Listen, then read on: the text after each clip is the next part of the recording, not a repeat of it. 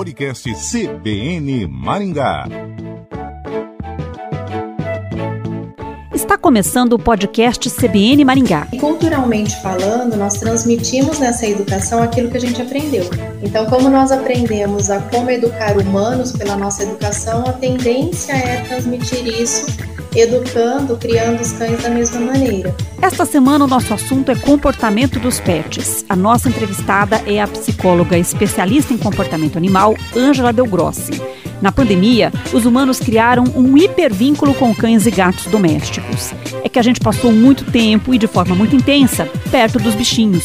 O problema é que o ser humano trata os pets como se fossem humanos de pelos, e isso não é bom para os bichinhos e nem para os tutores.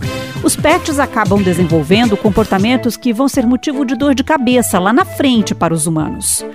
Ângela, para começar, eu gostaria de saber: há algo errado na forma como tratamos os pets? Luciana, é, eu vejo que a grande dificuldade em criar os pets hoje, né, e na maioria das vezes os cães, que são a maior parte, é que culturalmente falando, nós transmitimos nessa educação aquilo que a gente aprendeu.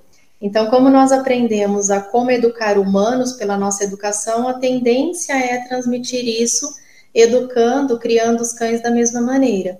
E acho que é esse o grande erro que a gente comete, né? E não entender que os cães são, racionalmente falando, a gente sabe que eles são uma espécie diferente da nossa, mas no dia a dia nós ligamos o automático e deixamos as emoções dominarem e acabamos tratando como humanos, né? E acho que esse é o grande erro. Você pode dar exemplos de erros que cometemos no dia a dia? Sim, por exemplo, é, alimentando da mesma forma como nós nos alimentamos, né? Então, fornecendo alimentos de humanos para os cães, vestindo os cães, colocando sapatinhos nos cães, é, usando todo uma um, um, itens de perfumaria. Isso tudo agride muito a essência canina, porque o olfato deles é muito mais apurado que o nosso. Então, é, veja bem, para a gente conseguir sentir um pouco de perfume neles, eles estão sentindo isso numa proporção muito maior e acaba que irritando, né? Eles são mais sensíveis a isso. É, a forma como nos comunicamos com eles, né? A linguagem canina, ela é muito por sinais. Eles emitem sinais numa linguagem corporal. E nós não sabemos interpretar essa linguagem corporal, a nossa tendência é conversar com os cães como se nós nos, estivéssemos nos comunicando com humanos. E a verbalização é muito complexa para o animal, né? Porque tem tonalidade de voz e eles acabam não entendendo muito bem o que nós queremos deles. Então é importantíssimo que os tutores aprendam a linguagem canina para conseguir estabelecer um link de comunicação melhor, né? Então essa, esse é um grande erro. E aí muitas vezes a gente acaba não conseguindo uma harmonia no dia a dia aí por não conseguir expressar exatamente o que nós queremos para os cães, porque a gente tende a conversar com eles, né? Ângela, eu vou pedir para você também exemplos dessa linguagem dos cães. Sim, eles, a linguagem canina, ela é quase que 100% corporal. Então, o virar do rosto, do olhar, o, a forma como ele se posiciona com o corpo, a baixa, a cauda, as orelhas, o eriçar dos pelos, né, quando eles estão se sentindo desconfortáveis, o bocejar muitas vezes é um sinal de estresse, o, li, o licking, que é aquele lamber, né, a linguinha lambendo o focinho a todo momento, é um sinal de estresse também, e muitas vezes os tutores confundem como o lamber como beijinhos, né, e pode ser um sinal de estresse, que o animal está se sentindo incomodado com a situação que ele está vivendo ali no momento.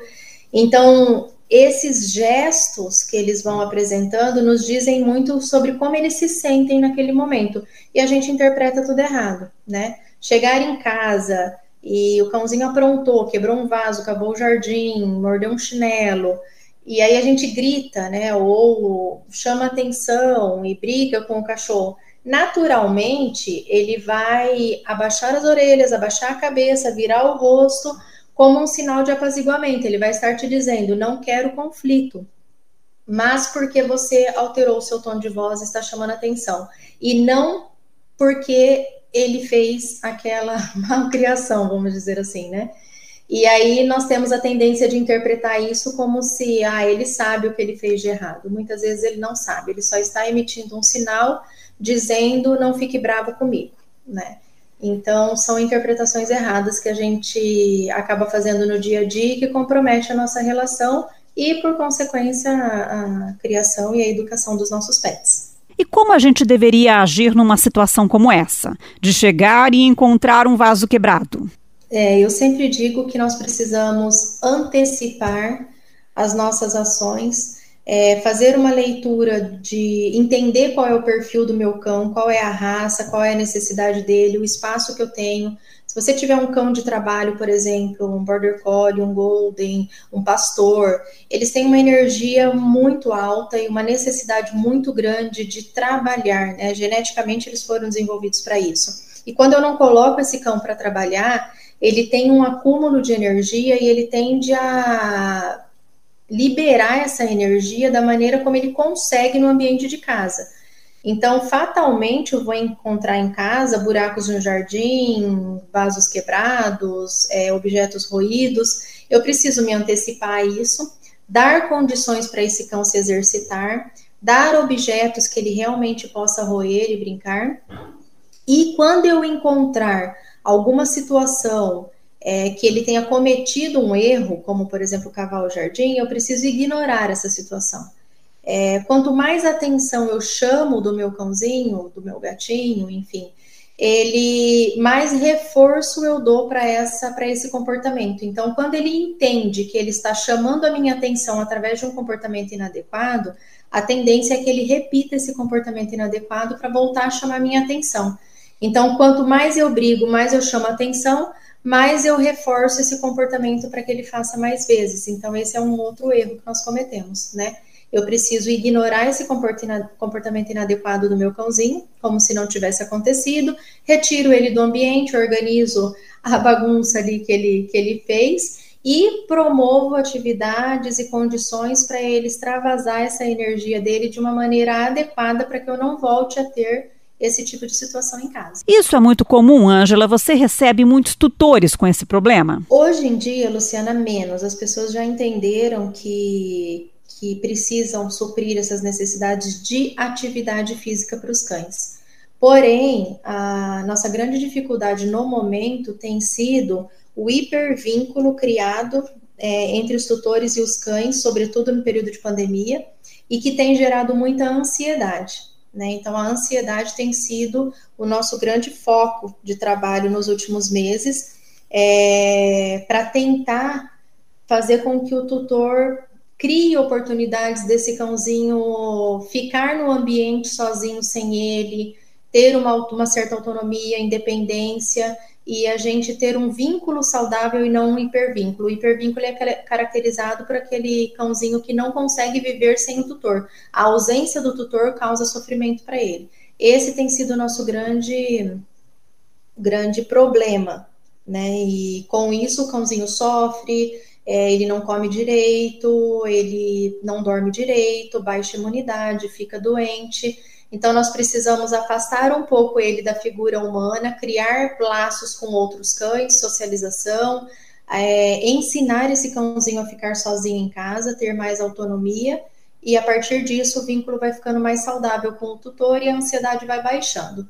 Né? Destruição de objetos em casa, vocalização excessiva, ainda temos queixa, mas a ansiedade tem sido o maior motivo de procura pelo trabalho de comportamento. Esse hipervínculo foi criado por quê? Nós passamos muito tempo perto dos bichinhos? É, o cãozinho ficou muito tempo perto do dono, mas existem formas da gente trabalhar essa proximidade em casa sem que ele crie essa necessidade de estar perto. Por exemplo, cães que são muito dependentes, inseguros, medrosos, não é aconselhável que durma na cama do tutor. Né? Isso aproxima, estreita o vínculo entre eles cria uma, uma dependência maior.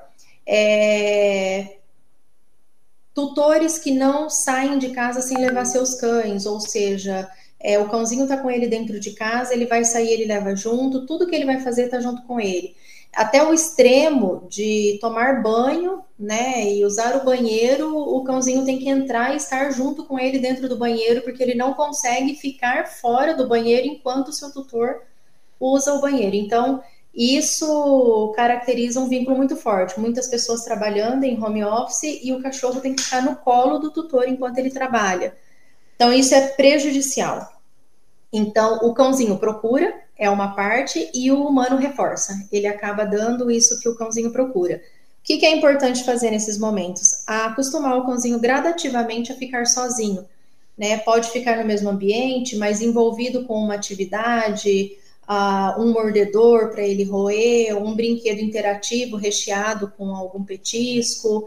E nesse momento ele vai aprender que é prazeroso ficar longe do tutor também, que existe vida longe do tutor e que essa vida também pode ser muito legal, que não é só interessante quando ele está no colo ou muito próximo do tutor, né? Então são orientações que a gente dá para que seja feito em casa para diminuir esse hipervínculo. E quem mora em um apartamento, é impossível evitar o hipervínculo? Não é impossível, é um pouco mais trabalhoso, porque exige um pouco mais do tutor, é, se dedicar um pouco mais a passeios e a criar ambientes dentro desse apartamento que o cãozinho possa se divertir. E, por exemplo, enquanto ele trabalha na sala, esse cãozinho pode estar na cozinha, pode estar numa sacada, num quarto. Enquanto ele está no quarto, o cãozinho pode ficar na sala.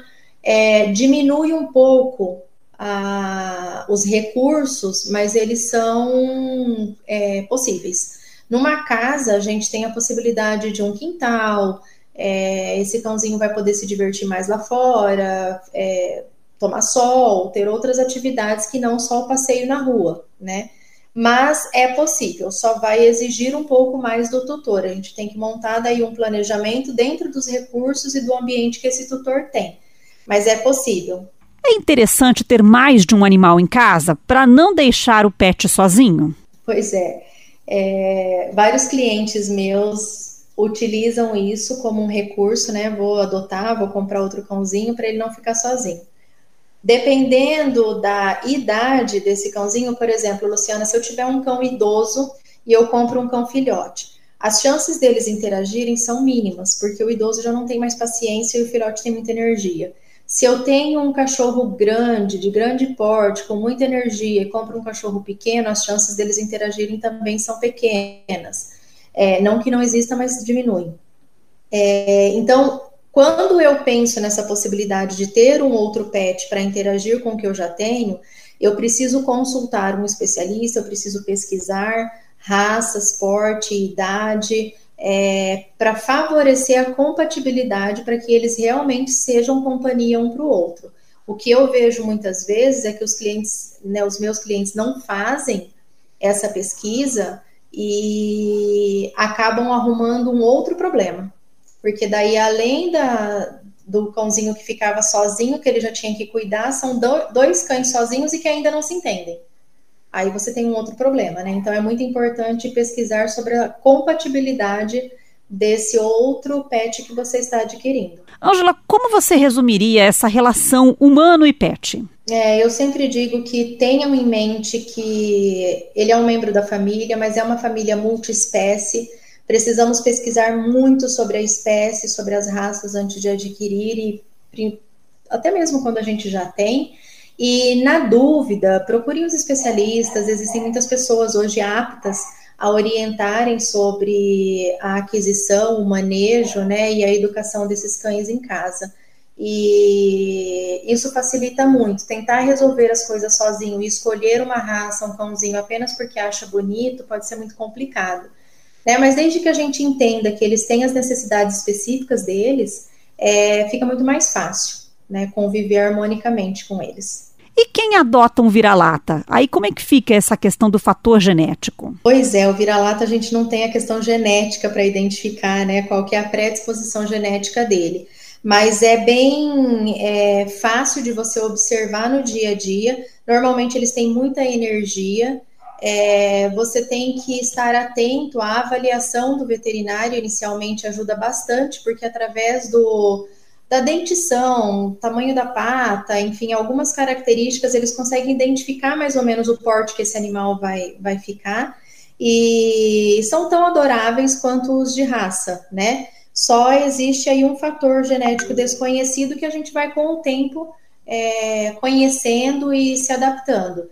Mas não muda muito o manejo no dia a dia e o conhecimento que você tem que ter acerca de cães de uma forma geral. Ângela, depois de tudo isso que você falou, ainda assim a gente pode abraçar, beijar, apertar essas fofuras que são os nossos pets? Com certeza, com certeza. Eu digo que existem momentos, né? Por exemplo, o momento de chegada em casa é um ritual que nós temos que evitar, porque normalmente o cão ele está muito ansioso nos esperando. E quando eu faço toda aquela festa chegando em casa, eu reforço essa ansiedade que tende a aumentar com o tempo e prejudicar o, o animal.